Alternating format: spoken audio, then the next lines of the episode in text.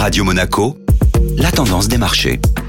Et la tendance des marchés avec Société Générale Private Banking. Bonjour Laura Guial. Bonjour Benjamin. Comment La Réserve fédérale américaine a effectué une pause dans sa politique monétaire. La réaction des investisseurs a été mitigée. Ils s'attendaient à une pause, mais ne s'attendaient pas à de futures hausses potentielles d'ici la fin de l'année, comme l'a laissé sous-entendre le discours de Jérôme Powell. Du côté de l'Europe, la Banque centrale a relevé hier ses taux directeurs de 25 points de base, en ligne avec les prévisions.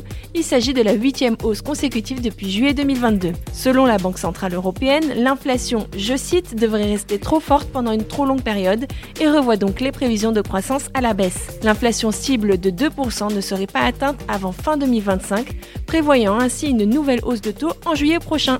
Sur ces annonces, les indices européens ont évolué dans le rouge hier. Le CAC 40 a notamment reculé de 0,50% sur la séance pour clôturer à 7290 points. Bonne journée à tous.